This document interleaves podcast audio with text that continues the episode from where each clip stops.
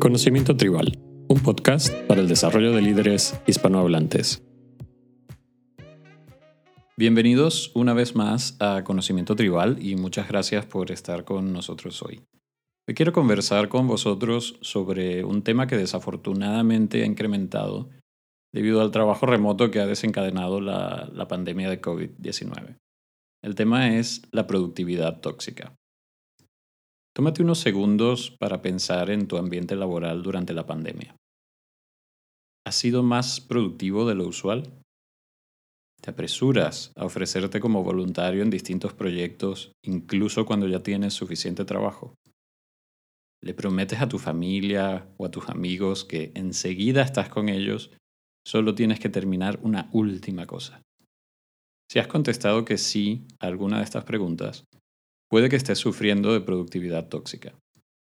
Y ahora probablemente te estarás haciendo la pregunta del millón. ¿Qué? ¿Cómo puede ser la productividad tóxica? En realidad, este es simplemente un nuevo término para describir lo que anteriormente conocíamos como workaholism o adicción al trabajo. La productividad tóxica se refiere a un deseo de ser productivo en todo momento y que resulta perjudicial para nuestra salud. Algunas personas que sufren de este tipo de adicción también se sienten culpables al haber terminado tareas de no haber hecho más, dando pie a una inconformidad recurrente con sí mismos que incrementa la productividad tóxica en un círculo vicioso.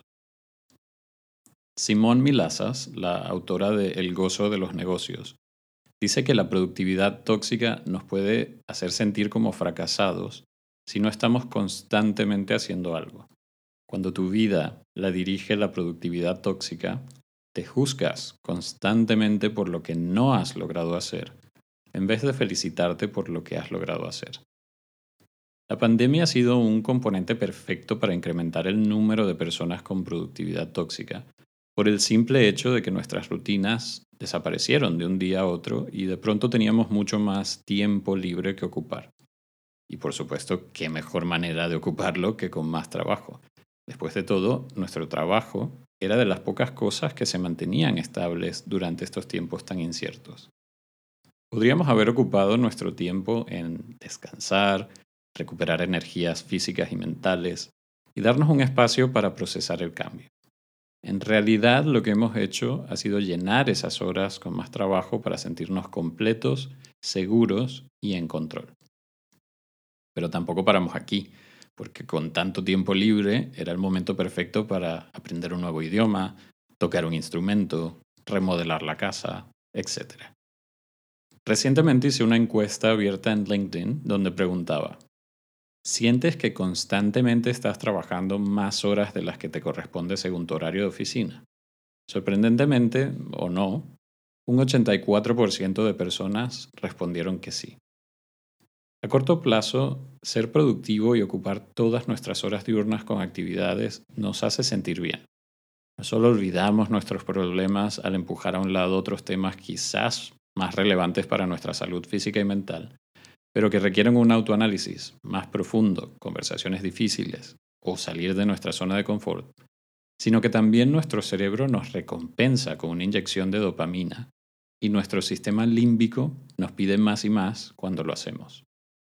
Hemos caído de pronto en la trampa de la productividad tóxica y además nuestro cuerpo nos hace sentir bien por ello a corto plazo. En general, nuestro organismo reacciona a situaciones desconocidas y riesgos que están fuera de nuestro control, enfocándose en cosas pequeñas dentro de nuestro control.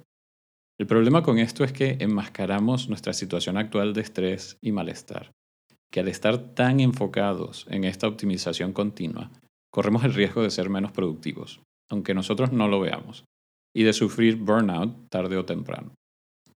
Entonces, ¿cómo podemos asegurarnos de que no estamos en un ciclo de productividad tóxica? Y más importante aún, ¿cómo podemos superarlo si lo estamos?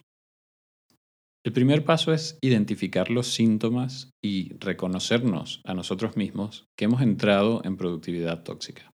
Hay algunas preguntas que nos podrían ayudar, como ¿tengo sentimientos de culpa relacionados al trabajo?